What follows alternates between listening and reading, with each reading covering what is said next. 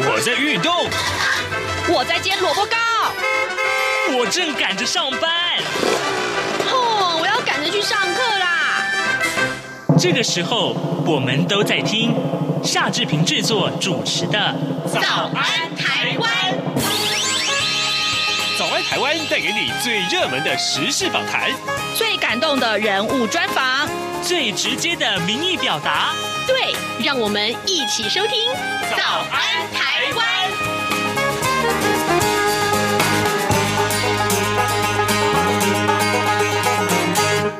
早安，台湾！我是夏志平。今天是二零二二年的一月七号，星期五。今天志平在访谈单元中要请您收听的呢，是介绍这个房车啊，越来越智慧了。那么台湾的这些周边厂商啊，可以说是越来越重要。呃，待会儿呢，我们的记者黄丽杰要为您呃访问财讯双周刊的主编刘志明，请他来谈一谈台湾的这个呃车件的这个零组件的厂商。其实他们非常的优越。好，在呃收听访谈单元之前，志平有一点点时间，请大家啊、来听一听我们跟您说的这个头版头条讯息。各平面媒体上面，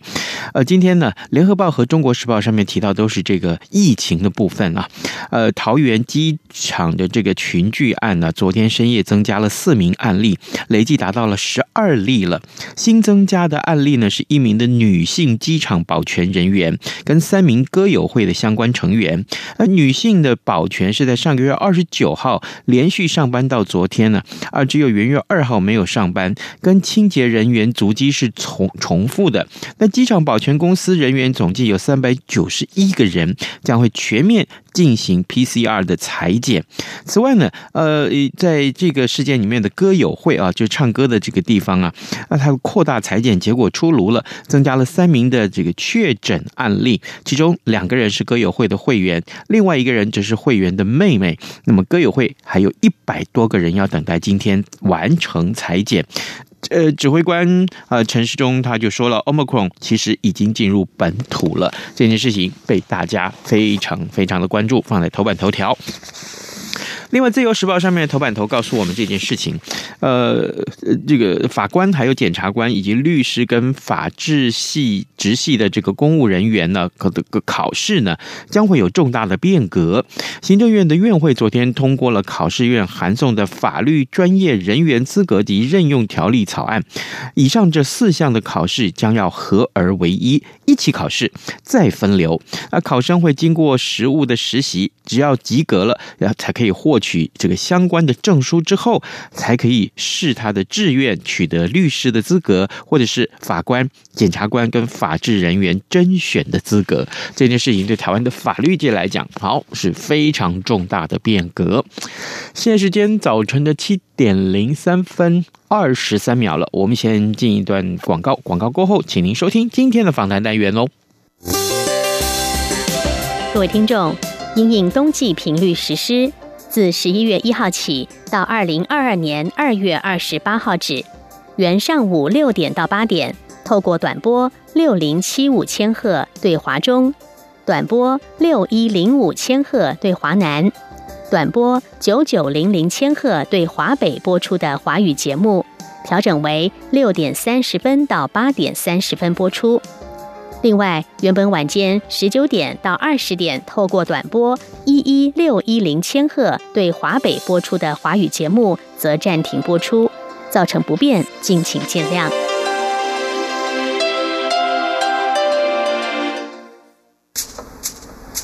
早安，台湾，你正吃着什么样的早餐？吐司加火腿蛋，咬一口，然后收听中央广播电台。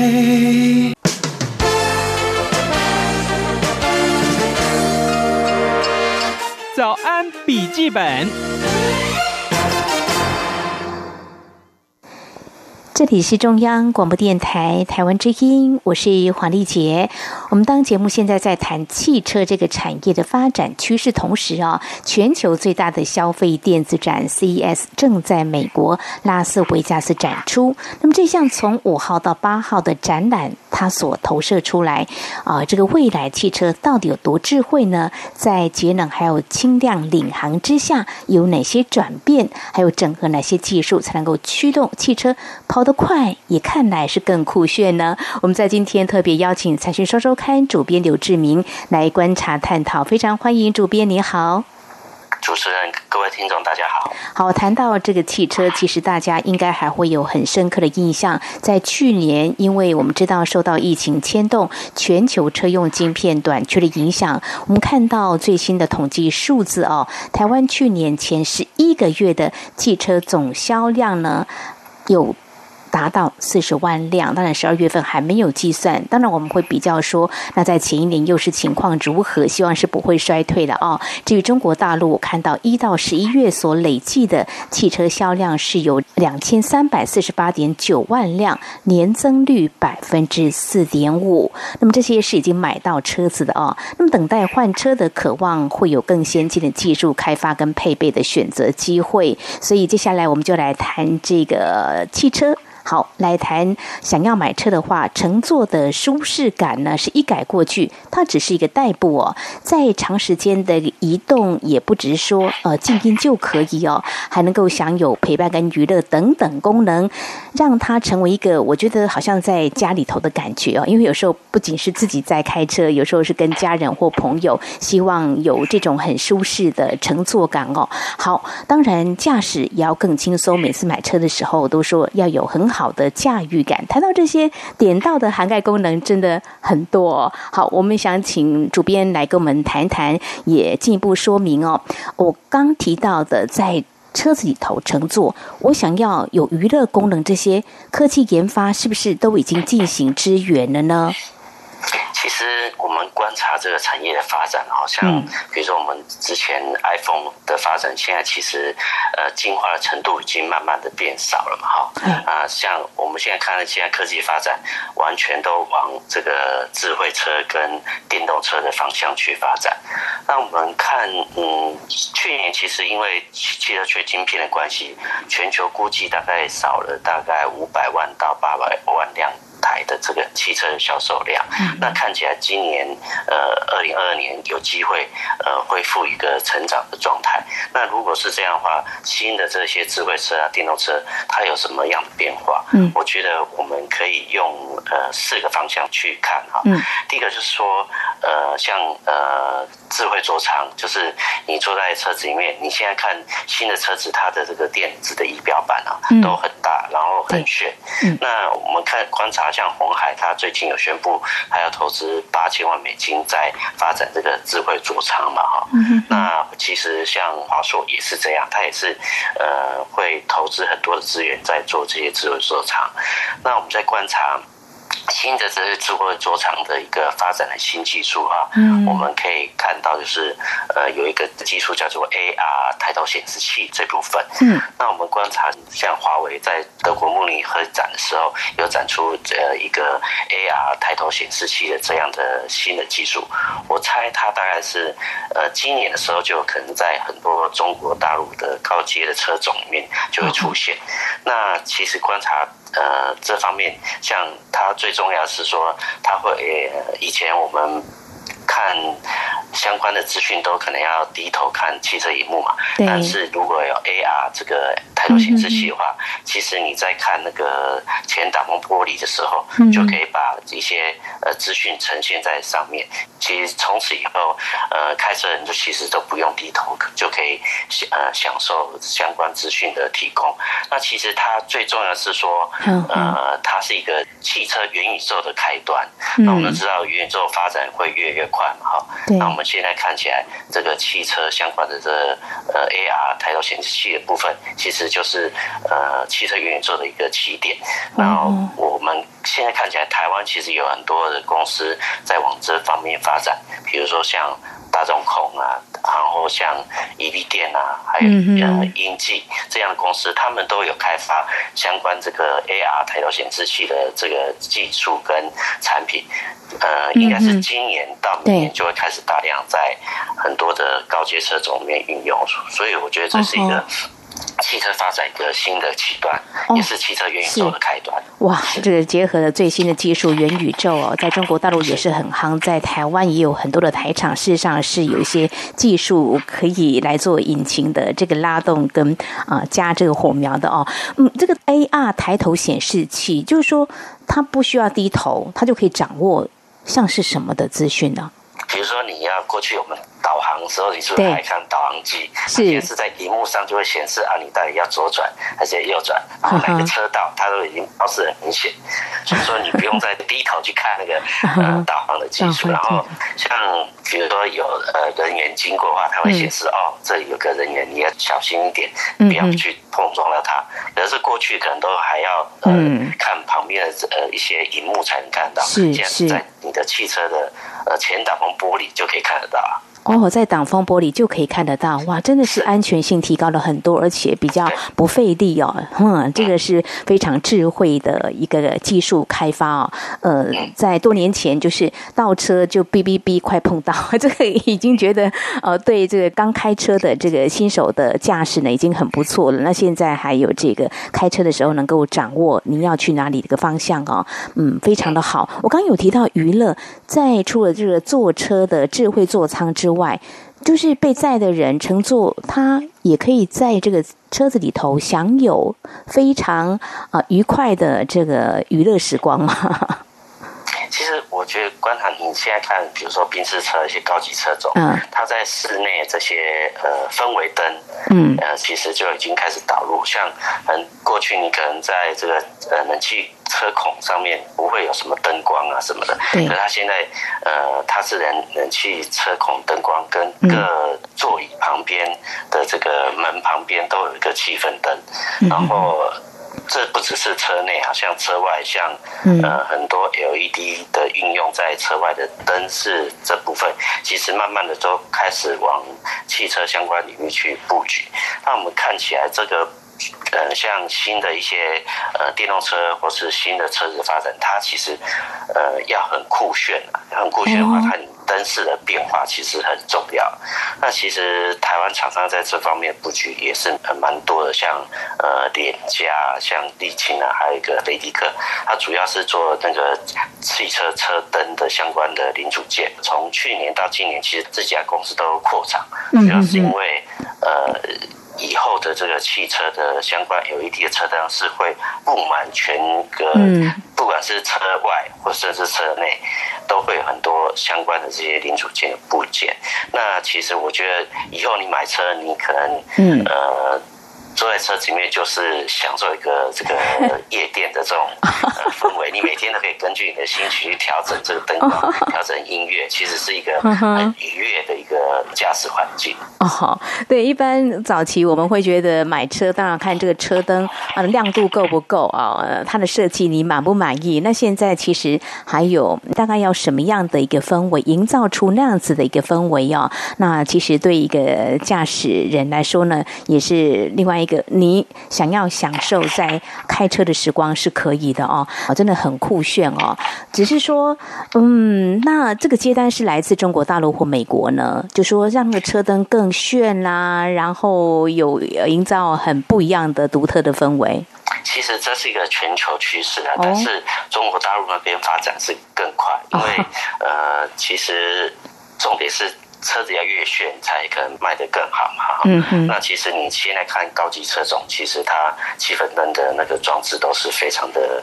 多，而且它是呃色彩可以根据自己的喜好去调控。嗯其实是一个全球趋势。那嗯，当然呃，电动车这部分，比如说外观，以前你呃车子就很单纯，就是一个呃头灯啊，然后一个呃雾灯啊，现在有什么日行灯啊，什么车灯很多的这个变化。其实你车子呃外形要酷炫的话，其实 LED 灯的运用是其实是非常重要的。那这方面其实台厂在这边布局其实是蛮早的。其实他们这些公司在五年前就已经布局哈，只是说因为呃汽车产业它要真正量产打入供应链，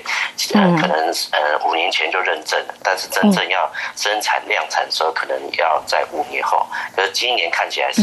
前两年是因为疫情受到影响嘛，哈，汽车的销售没有那么好。可是今年看起来汽车销售会回温的状态下，其实这些公司像联嘉、像沥青啊、像呃雷迪克这几家台湾的呃相关的公司，其实今年状况都会变好。我觉得这也是大家值得注意的产业。是，这更酷炫的 LED 呢，将渴望迎来快速。成长的大浪潮啊，我们这样期待啊。那刚才提到这个智慧的这个座舱的一些技术，我们可能就会整合到一些像机电、光学、感测、晶片等等这些很重要的关键技术。那台厂呢，有些都已经准备好了哦。好，这是在我们在今天节目当中哦，我们先请财讯双周刊主编刘志敏来跟我们谈谈未来这个汽车更智慧化，而且节能轻量化啊，它。所呃领航之下，到底会有哪些转变？而接下来，我们再跟主编来聊聊，就说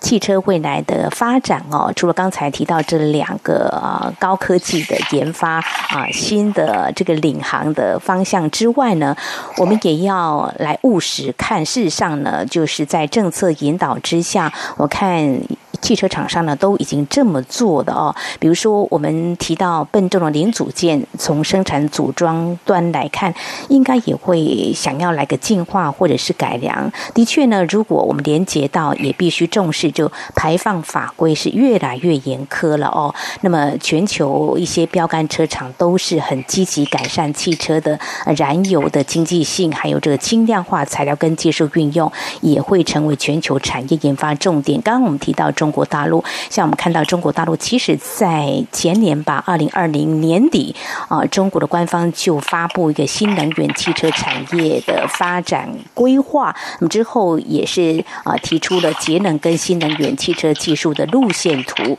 应该是更明确了中国大陆在汽车的发展是朝轻量化的一个方向哦。当然，美国也是朝这个方向来迈进。好，美国还有中国大陆这两大经济体都。带头推出这个减量汽车重量的新规定哦，嗯，就要来谈哇，那这些可能是进到所谓的第三代半导体制作的汽车零组件，嗯，它具备不少的特性哦。这个部分是不是请主编来告诉我们呢？这有多大的革命性的改变啊？其实现在大家强调节能环保嘛，嗯，那看以中国的政策是，它是呃二零。二五年就希望能减轻车重大概百分之呃十五，然后到二零三零年可能会希望能到三十五，就等于是从现在开始到二零二五年，它其实一个让车子变轻的一个重要的关键时刻。那今年呃。美国总统，呃，他也提出说，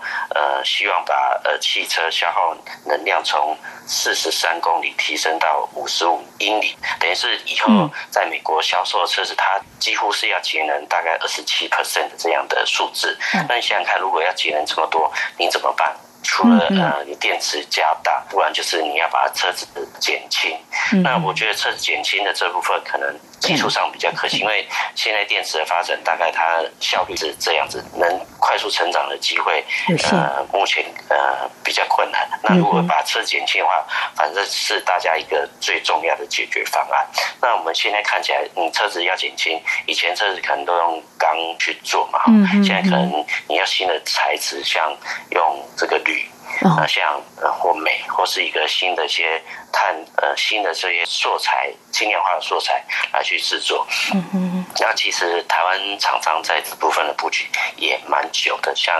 呃台湾有一家明石实业在大陆制作氢氧化部分，然后还有一家做英利的，它也是做呃氢氧化部分。那其实这样的呃新的这些呃公司，他们怎么样把呃铝镁合金放在这个汽车零组件，但是同样的材质，但是它的这个强度是一样的。我觉得这是大家呃新的技术发展，而且现在新的汽车都已经开始运用这些新的材料。那我觉得呃像比如说台湾有一家就巧新，它是做。呃，汽车轮呃铝轮框的，这都是轻量化非常重要的指标的公司。那我觉得这方面的话，其实呃今年开始他们发展也会慢慢的变好。那最后一个就是在第三代半导体的应用。嗯，其实我们看呃现在为什么第三代半导体会这么受到呃投资市场的欢迎，主要是原因还是呃你如果用旧的技术，它的那个。生产的同样零组件是非常重的，那这些用第三代半导体制造的话，大概可以节省大概至少是只剩下五分之一的这个体积，那重量当然也会变小。然后它重点是它的效能很高，然后电阻很小，所以说其实你用了第三代半导体的零组件，其实你的呃不管是呃电动车的充放电的速度比较快，然后你的呃效能也会比较高。所以说这方面的运用话，其实在今年台湾的厂商在这边布局都蛮多，像台积电啊、联电啊、世界先进啊、汉磊、嘉晶、合金等等这些公司，其实在呃这个领域的布局其实都蛮算是很完整。然后今年也开始，不管是在新的智慧车或者是电动车上面的运用，其实它是越来越多。哇，看到台厂早就都已经准备好了哈，这个第三代半导体制作的汽车零组件，刚才主编提到它的尺寸会变得比较小，效率也会高，还有高导热、低电阻的特性，这些技术事实上都已经开发成熟了嘛哈。那这个材质呃铝镁的一个合金会。代替过去的这个钢的这个材料会显得比较轻盈点，汽车也会变得更轻哦。这也是未来车的一个想象，也马上会啊展现在你我的面前哦。好，刚刚提到嗯，比如说电池啦，还有就是说车子怎么样让车体变轻哦。电池在之前节目当中也有讨论过哦。那其实要跑得更远哈、哦，台湾的厂商在。支援或说在切入这个产业供应链这个部分的话，大部分都是在半导体的领域当中啊。那台湾在这方面的技术是不是也已经有卡位了呢？其实台湾像比如说环球晶，它原来在呃半导体这部分。主要是供应给台积电这种晶圆代工的大厂，但是它在比如说第三代半导体的布局，其实呃从去年开始都已经很快速的扩产。那目前估计是它扩产呢其实都被客户订走，所以说它状况在往后的这几年其实状况也不错。那另外一个指标公司像汉磊跟嘉晶这个集团，它也是做呃第三半导体相关供应元件的这种。国际大行代工，其实它这几年扩厂是呃，估计是五到六倍以上，所以说这样的状态的呃大扩厂，就知道说它未来这方面的应用会越来越多。其实关键就是希望能车子的能源使用效率会更高，然后它使用效率更高的话，它的。行驶的路程就会更远，所以它等于是一个节能环保的实际的运用的一个重要的关键的一个技术。所以说，台湾的厂商，比如说像二极体相关，它今年他们也会做 MOSFET 相关的这些零组件。其实像鹏程啊、台半、德威这种，他们在这几年的布局跟扩厂都持续的。大力的去布局这个领域，所以说，我觉得这部分台湾厂商在汽车的领域上面的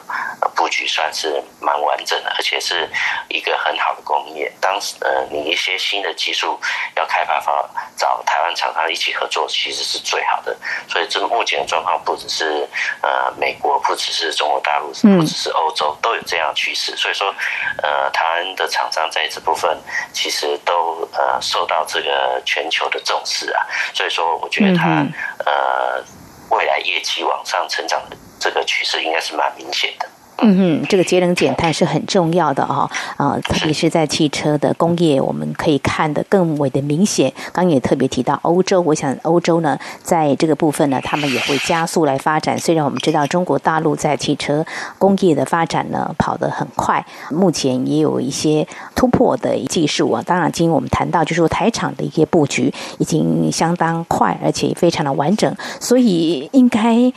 不会有必须美国的供应链或中国供应链呃居中要选择的为难吧？如果就你们接触厂商，还是说我们左右逢源都是可以哈？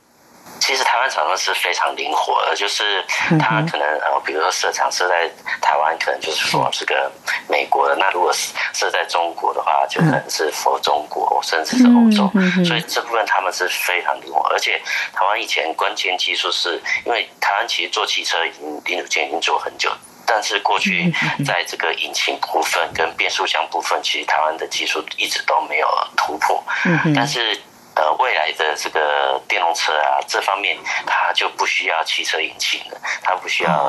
呃呃变速箱的相关的东西，所以说反而是台湾过去的劣势变成今日的优势，而且台湾在这个领域其实从很早从呃这个车后市场到现在变成直接跟车厂合作的这个部分，其实慢慢的会变成从过去的三级厂商，现在变成二级甚至一级厂商，所以说。这部分的布局，呃，台湾厂商其实是又灵活，然后又有技术的这个底子，所以说国际厂商跟台湾合作应该是一个趋势。所以说，台湾厂商这方面布局，在往后几年其实都会慢慢看出成绩。太好了，非常谢谢主编提出您的观察跟说明哦。其实早些年的时候，我听到啊一些男性朋友在说，台湾根本没有办法打造一辆汽车，听来有点令人泄气哈。但是事实上呢，我们一直在零组件这方面有非常深耕的一个研发技术。那现在电动车的发展，其实也正是我们台厂可以发挥的一个地方哦。好，我们在今天谈到这个未来电动车啦，比较节能减碳、轻量化的一个汽车，会更聪明，也会更酷炫、更轻量，而且能够跑更远。这四大趋势就是这个汽车智慧化的一个商机。那么台厂机会就在这里。好，我们今天非常感谢《财讯双周刊》主编刘志明您的观察解析，非常谢谢主编，谢谢您，谢谢主持人，谢谢各位听众，谢谢。从两岸、国际、历史、文化与财经等角度透视中国的《这样看中国》节目，每周一到周五晚间九点三十分到十点在中央广播电台播出。如果您对《这样看中国》节目有任何收听想法或意见，欢迎寄信到台北市北安路五十五号，也可以透过电子邮件的方式。节目有两个信箱：二零二零 at r t i 点 o r g 点 t w，或是二零二零零二零三 n e w s at gmail dot com。再次谢谢听众朋友们的收听与支持，请持续锁定每周一到周五晚间九点三十分到十点播出的《这样看中国》节目。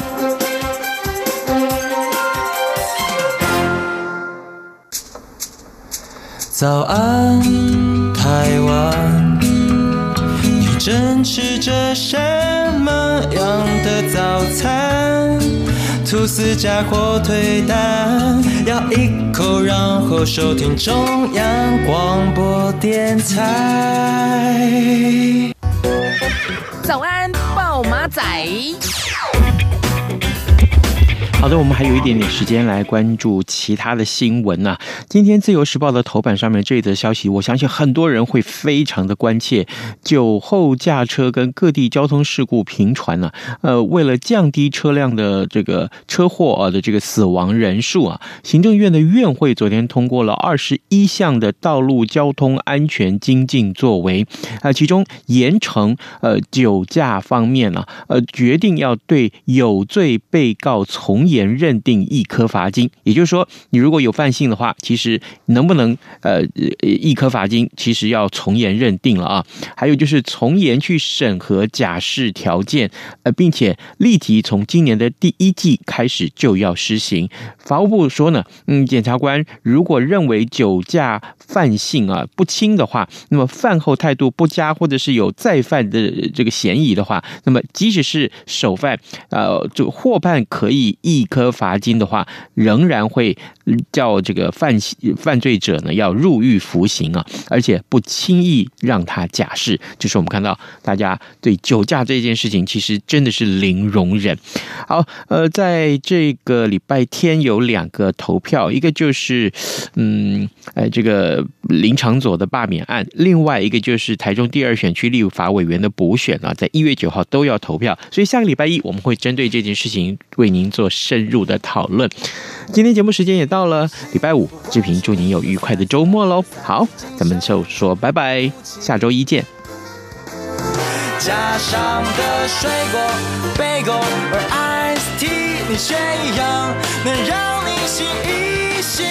反正过了十二点，好多一样被丢弃。